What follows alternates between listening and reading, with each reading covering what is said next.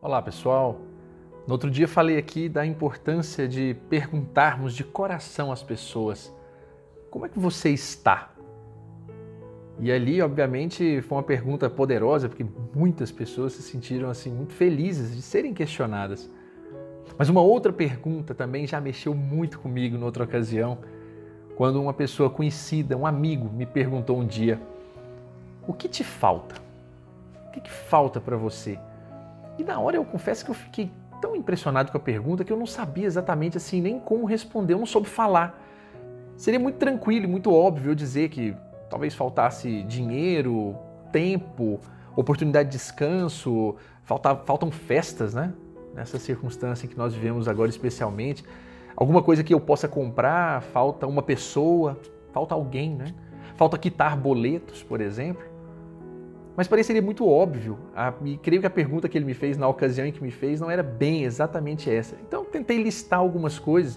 Enquanto estava listando, algo muito especial me aconteceu e eu percebi então que era exatamente o motivo da pergunta que ele tinha me feito. Porque eu comecei a avaliar o que não me faltava, o, o que, que eu tenho e quem eu tenho.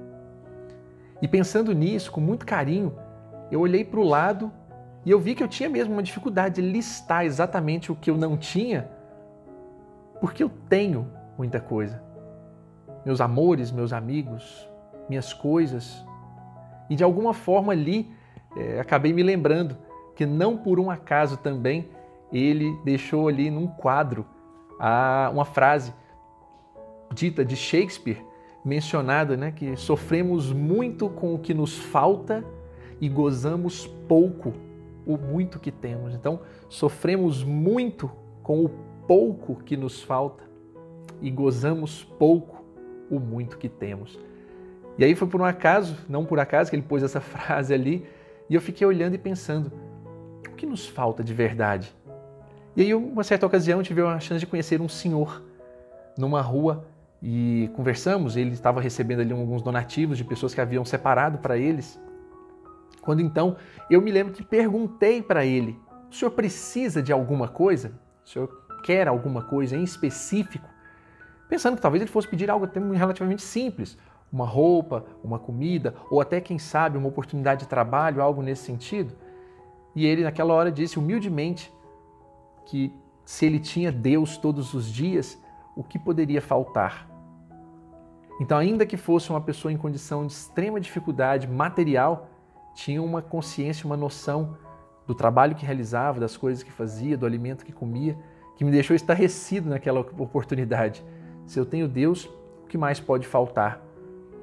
E aí, uma das belíssimas oratórias ou belíssimas frases que também, na busca pela autoria correta, achei alguns autores, então não me atrevo a dizer exatamente quem é o autor, mas a essência da fala que possa permanecer conosco quando diz que o essencial não será tanto o que retens, é o que dás de ti mesmo e a maneira como dás. Não é o que recebes, é o que distribui e como distribui. Então, pensando dessa forma, me parece que nós podemos imaginar que nós efetivamente não, não nos falta tantas coisas. Seu pai te faz falta? Alguns me perguntam. Seu avô te faz falta? Seus amigos que já retornaram à casa, por assim dizer, né? voltaram para o mundo maior e, obviamente, é para onde todos nós iremos. Todas as vezes que paro para pensar se eles me fazem falta, eu gosto de lembrar que na prática, na sequência, é, são tantas oportunidades de lembrar-lhes o nome, de fazer em nome deles, que obviamente eu não sei se fazem falta. Saudade, claro, sem dúvida alguma. Mas eles vivem em mim de alguma forma. E aprendi que quando as pessoas vivem conosco, estão conosco, nós compreendemos que elas não fazem, não é falta, porque elas seguem aqui. Então, de alguma forma, e aí, obviamente, belíssimamente, nós lembramos de Carlos Drummond de Andrade, que já falava sobre esta ausência quando já dizia e nos ensinava, né? Por muito tempo achei que a ausência é a falta. E lastimava, ignorante, a falta. Hoje não a lastimo. Não há falta na ausência. A ausência é um estar em mim e sinto-a branca, tão pegada, aconchegada nos meus braços, que rio, danço e invento exclamações alegres. Porque a ausência, esta ausência assimilada, ninguém a rouba mais de mim. Então, assim o sendo, dificilmente nós vamos dizer que algo nos falta nessa vida. O famoso tem que comprar isso, tem que pagar aquilo, tem que fazer aquilo outro. Parece que nós sempre temos que ir atrás de algo e não sermos felizes com aquilo que já temos, com aquilo que somos.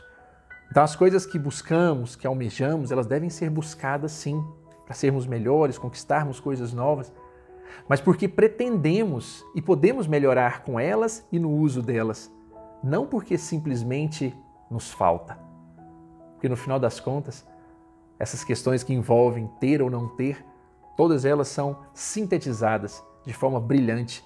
E é assim que terminamos o doce de leite desse, desse dia com Teresa de Calcutá, que sempre disse que a falta de amor é a maior das pobrezas.